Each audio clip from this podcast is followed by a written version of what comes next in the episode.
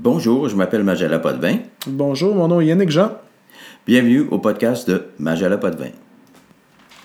Bon, euh, le Québec était quand même très religieux. euh, si on pense à la période euh, aller jusqu'à la Révolution tranquille, euh, nos grands-parents, nos parents. Donc, ça ne veut pas dire que parce qu'on était religieux, que la spiritualité n'existait pas. Donc, il y a une différence à faire entre spiritualité et religion. Donc, en fait, pour moi, la spiritualité, c'est une dimension de l'existence humaine. On a, élaboré la semaine passée sur le- l'existence humaine, laquelle comporte trois dimensions. La dimension spirituelle, hein, qui réfère, si vous vous rappelez, aux significations des événements qu'on vit, et ça depuis notre procréation. Et même avant, quand on parlera un peu plus tard de karma et ainsi de suite. Donc, euh, c'est toutes les signi- significations qui s'agglutinent à nous, euh, positives et négatives, cela va de soi. Euh, J'aime mieux dire limitative que négative, parce que dans mon esprit, les parents donnent toujours leur meilleur. Donc, euh, tout ce qu'on vit durant cette période de l'enfance, qu'on appelle en philosophie la période de la connaissance sensible, surtout entre 0 et 12 ans, euh, c'est là que notre structure de personnalité, en langage psychologique, que notre moi, que notre ego se forme. Et on dit en philosophie euh, que, notre, euh, que notre vécu, hein, que notre passé, que notre âme se forme. OK? Donc, ça, ça va jouer dans notre, dans notre ouverture sur le monde. Euh, quand on dit ouverture sur le monde, ça veut dire dans nos rapports avec les êtres et les choses, tous les phénomènes qu'on va vivre au plan individuel et sociétal. Donc, la spiritualité, euh, c'est essentiellement c'est le, le- le- le qualificatif du mot esprit ou spi- bon, c'est spiritualité, spirituel, c'est le qualificatif du mot esprit. Donc, c'est cette dimension-là immatérielle, ok? Euh, mais attention, ça ne veut pas dire que irréel ne veut pas dire qu'il n'existe pas. OK? Euh, vous pouvez pas me montrer, prendre une photographie de l'amour que vous portez pour votre mère ou pour vos enfants, mais vous pouvez m'en parler, par exemple. Voyez-vous, on est dans, on est dans, on est dans, si vous voulez, le spéculatif, dans l'irréel, mais la seule façon, on le voit, de concrétiser, de rendre ça manifeste, tangible, audible, c'est par la parole. Donc, le spirituel, c'est cette dimension-là inextricable. J'aime bien le mot inextricable. On ne peut pas dissocier ça hein, euh, du psychologique et du physique. Donc, le spirituel est une dimension de l'existence. La religion, le, le mot le dit, religare, relier, donc religare qui veut dire euh, événement fondateur, re veut dire retourner en arrière, événement fondateur. Bon, le mot, le mot religion en lui-même veut dire, euh, bon, il y a un événement fondateur, il y a quelque chose en arrière de ça qui va rassembler les gens, qui va les relier. OK? Des gens qui étaient dissociés auparavant. Dissociés au départ, OK? Dissociés et qui vont se regrouper à partir d'une croyance, d'un dogme, OK? D'une philosophie de pensée, parce qu'il y a quand même des, il y a des religions, il y a des mouvements philosophiques aussi qui sont pas des religions, mais où il y a beaucoup d'adhérents, OK? Comme dans, la- dans- dans les, tous ceux qui suivent la pensée de, de Confucius ou de Lao Tzu, ou peu importe. Donc, la religion s'est imposée, s'est imposée euh, pour répondre à des besoins particuliers. Et le besoin, on le sait, euh, l'humain étant l'être le plus conscient de sa mort, vit ce qu'on appelle euh, une angoisse, qu'on appelle une angoisse existentielle ou une angoisse de mort. On sait, euh, vous et moi, qu'on a un temps déterminé. Au Canada, la moyenne pour un homme, c'est 78 ans, pour une femme, 82 ans. Donc, si vous voulez faire un petit calcul pour vous amuser, additionnez, euh, si vous êtes un homme, 78 ans à votre date de naissance et vous allez avoir la date probable de votre décès. Et je vous, je vous garantis que déjà, ça va vous faire, euh, ça va vous interpeller, euh, des fois, à vous faire frémir un peu si vous, êtes déjà rendu à 70 ans. OK? Parce qu'il en reste plus gros, l'année, ça vient vite, là. OK? Déjà, pensez au bug de l'an 2000, ça fait déjà 16 ans, on dirait que ça fait pas si longtemps que ça. Donc, l'angoisse de la mort est omniprésente chez l'humain. Tous les humains savent qu'ils vont mourir.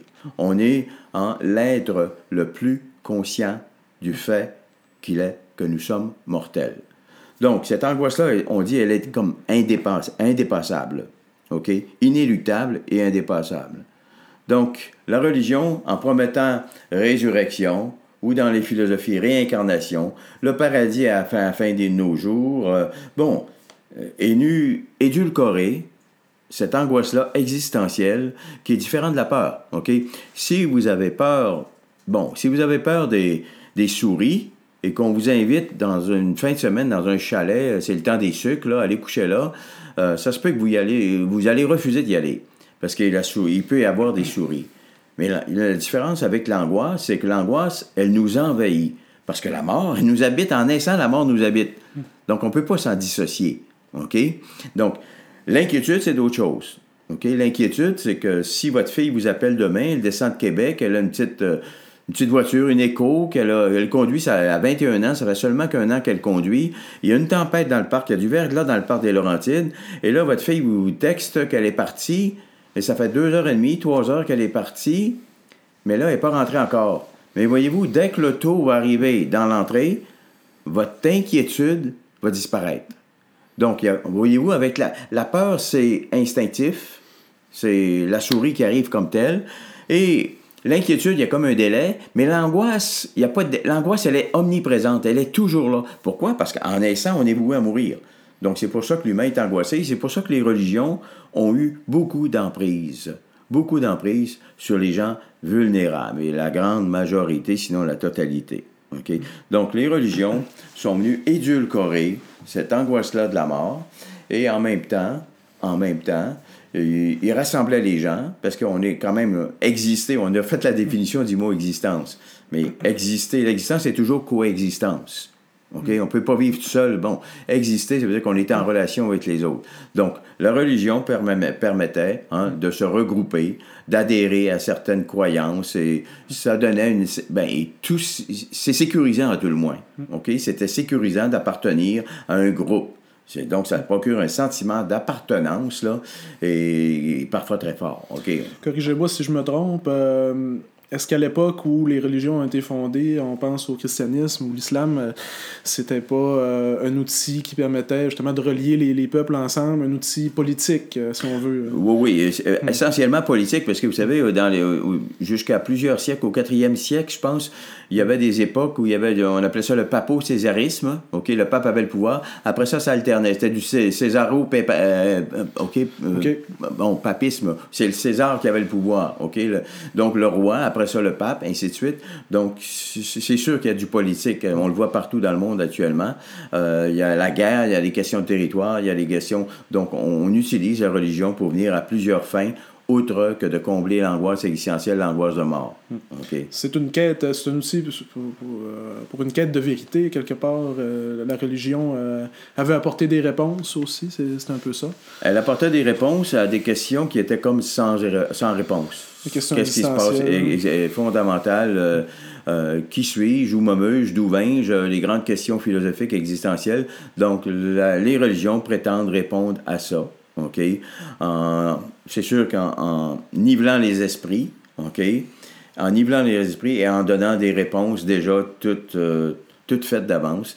si vous faites ça, vous allez aller au ciel, vous allez vous réincarner, vous allez faire telle chose, vous allez vous... ainsi de suite. Donc, euh, pour des personnalités, des gens qui sont fondamentalement insécures, angoissés, ben écoutez, c'était euh, les religions étaient voyez-vous spontanément, je ferai un lien entre la force des religions il y a 40 ou 50 ans et la force des anxiolytiques actuellement.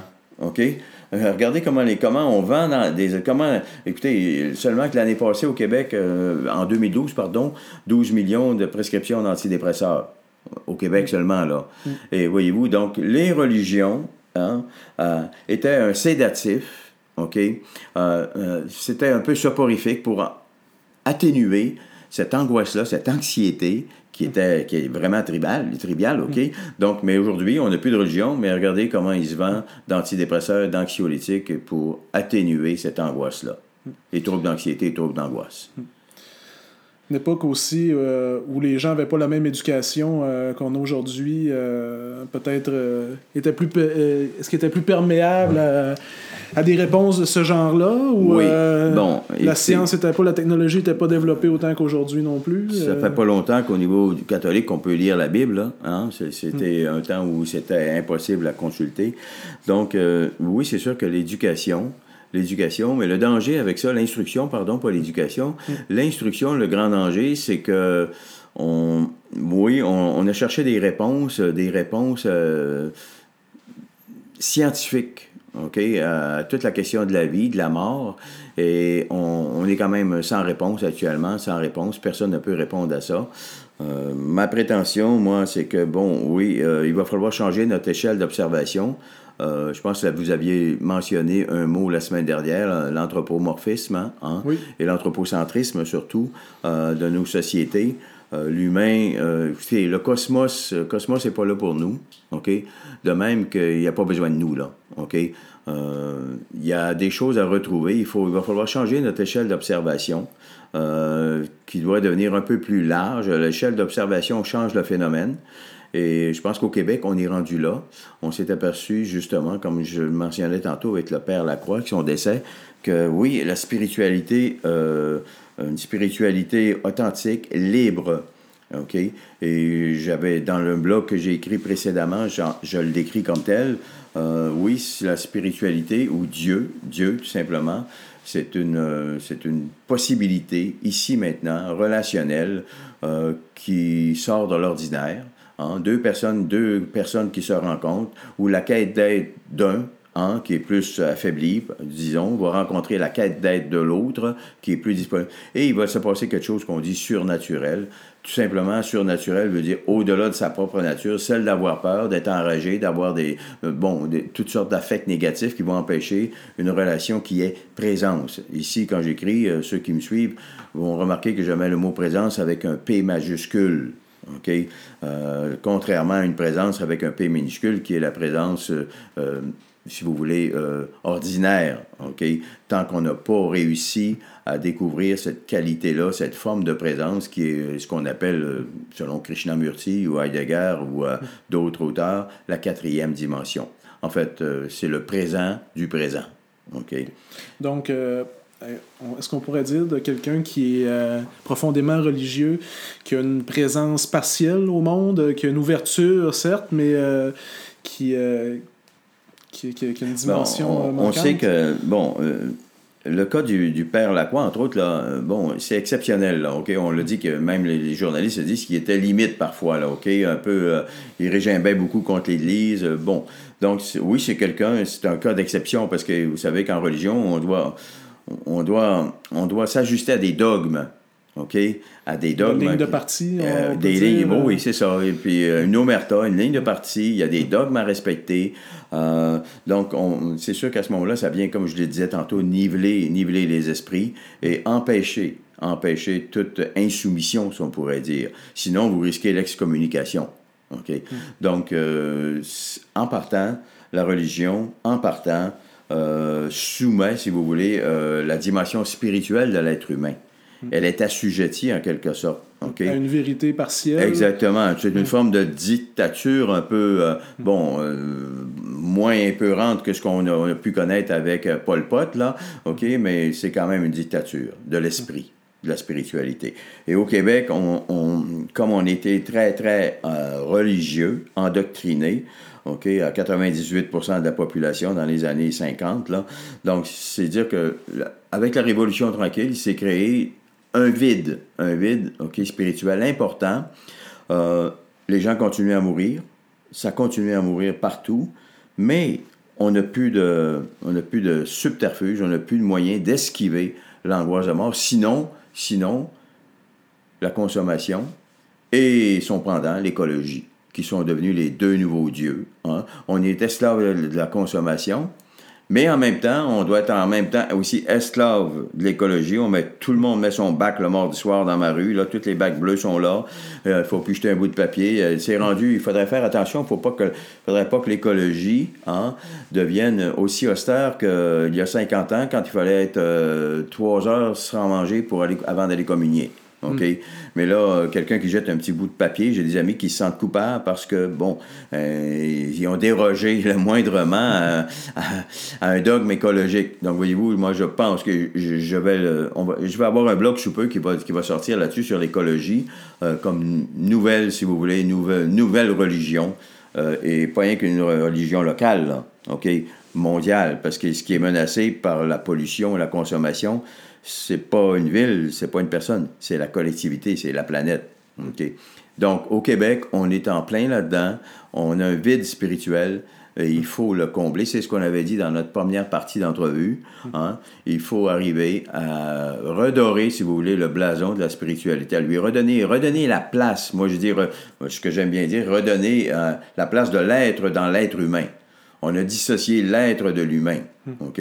Donc, euh, la religion, il faudrait, est partie, est disparue mais la spiritualité est toujours là. Et il y a un vide et les gens. Il y a une, il y a une recherche de sens, une quête de sens au Québec. Là. Récemment, j'écoutais des émissions à la télévision, là, à Second Regard, entre autres. Là.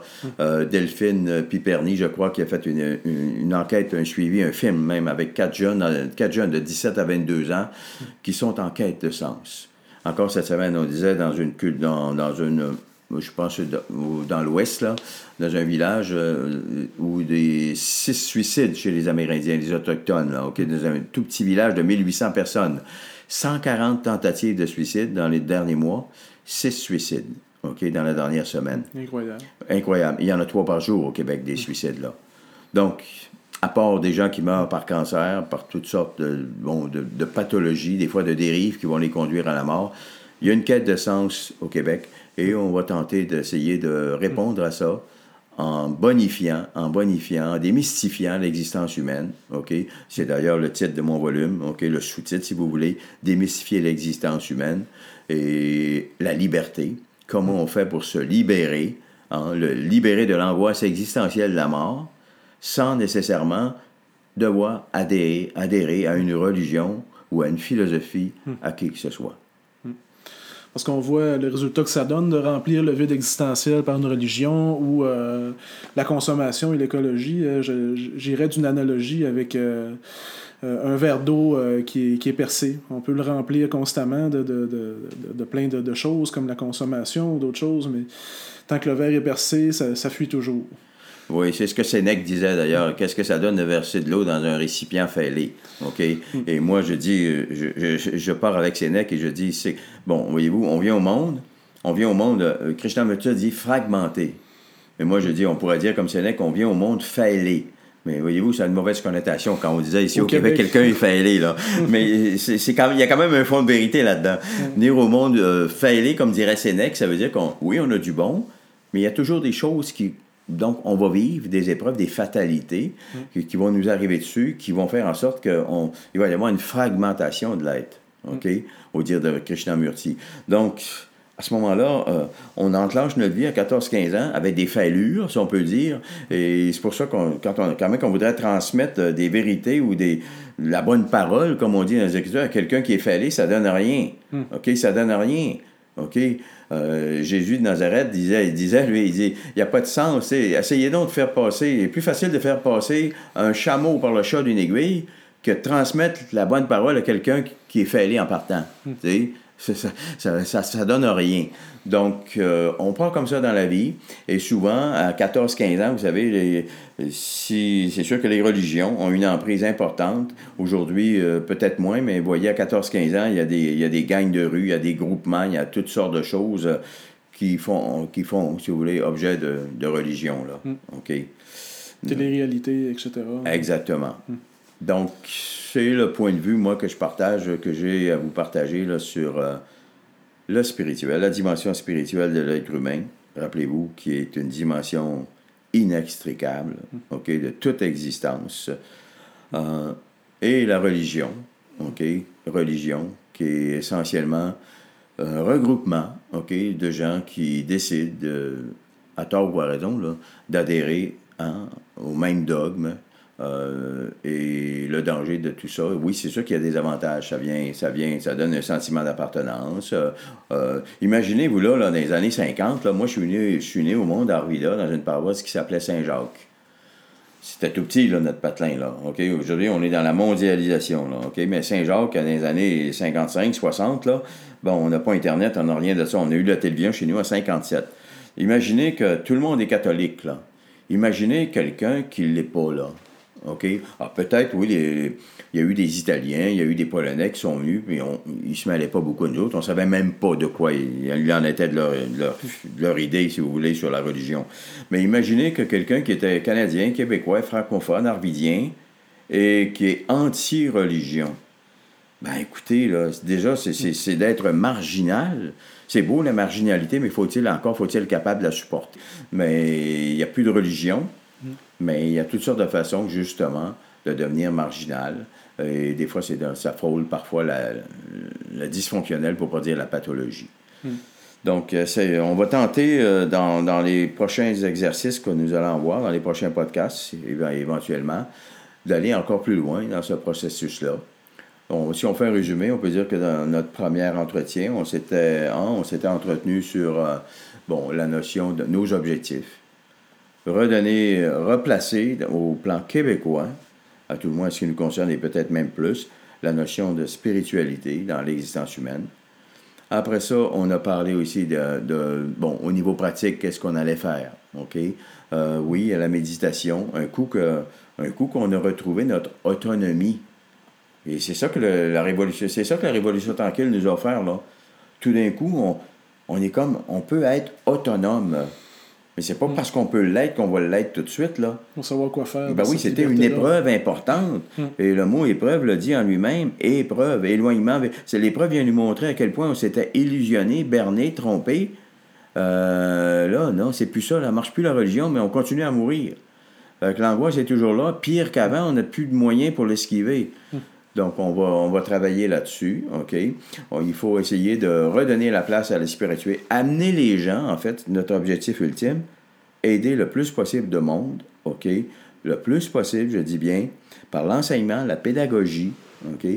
À se libérer, se libérer de certaines problématiques du début de l'existence et aussi de la fin. Donc, on va, enseigner aux gens, on va les initier à se libérer du début, qui ont des événements traumatisants qui ont laissé, qui ont empêché la pleine ouverture, si la liberté, si vous voulez, au plan spirituel. Et on va aussi les libérer par rapport à la fin, c'est-à-dire la mort, le décès comme tel. Bon. Donc, ça, ça va être euh, par la méditation, s'il y a des gens qui veulent suivre ça. Ça va être par des exercices pratiques, euh, bon, euh, vraiment pragmatiques, là, OK? Et, mais aussi avec de l'enseignement. Donc, les prochaines, les prochaines rencontres, on va aborder d'autres questions. Nous allons regarder cette semaine qu'est-ce que nous allons faire. Mais je pense que ça clôt pour cette semaine ce qu'on avait à dire. merci beaucoup. on vous rappelle qu'il y a un autre post podcast qui va suivre la semaine prochaine. Bon, merci.